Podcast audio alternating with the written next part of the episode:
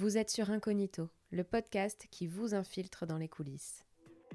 Alors la petite histoire, c'est euh, moi j'ai toujours été euh, très très fan euh, d'un artiste, mais vraiment fan, c'est-à-dire totalement en, en admiration devant sa musique, ses textes, ses sons qui ont vraiment rythmé ma vie, c'est-à-dire j'ai pleuré dessus, j'ai euh, j'ai évolué en les écoutant. Ils ont dû euh, me métamorphoser aussi. J'ai pleuré mes, mes, mes chagrins d'amour. Voilà, vraiment un, un, artiste que j'aimais énormément. Et, et, et euh, Que t'aimais donc du coup pour ses titres, aussi pour les sujets qu'il abordait? Ah oui, plus que tout. C'était c'était pas... voilà, c'était des, des, textes très engagés. Donc euh, voilà, c'était une réflexion autant euh, sa musique m'apportait une réflexion tant spirituelle que sociologique que politique. Euh, voilà. Et puis Donc un artiste qui qui se positionnait ah oui. dans ses chansons. Oui oui vraiment. Et puis et puis c'est vrai qu'on entend toujours des rumeurs. bon et moi je j'y prête pas attention. Et puis je suis très têtue. Et, euh, et quand j'aime quelqu'un, euh, on peut me dire euh, ce qu'on veut, je, je lâche pas, quoi. C'est un, un, de mes défauts, je suis très têtue.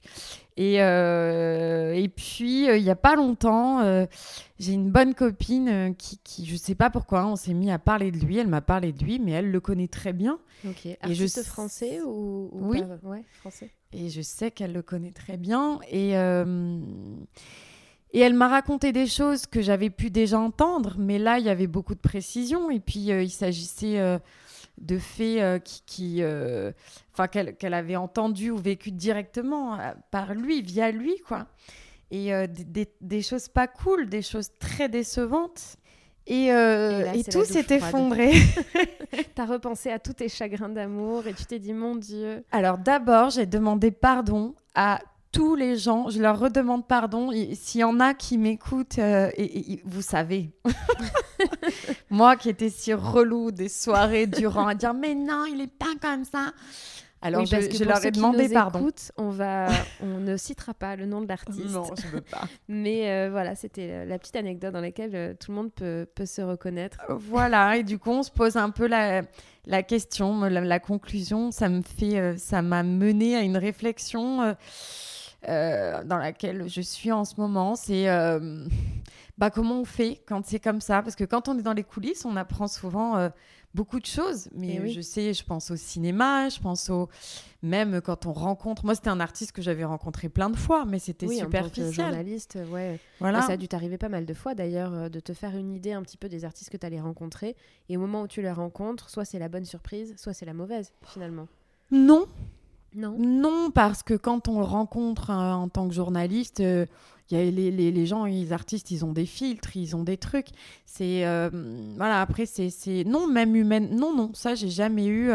Mais j'entends de plus en plus ça, mais dans plein de domaines. Hein, ah, mais en fait, elle est pas sympa du tout, en fait. Et du coup, je me dis, c'est assez fou qu'on ne perçoive pas. Moi, je pense que je suis quand même très à l'écoute et que j'ai de l'intuition et que je lis dans beaucoup de, dans beaucoup de gens sans connaître. On a tous ça, quoi. On ressent quelque chose.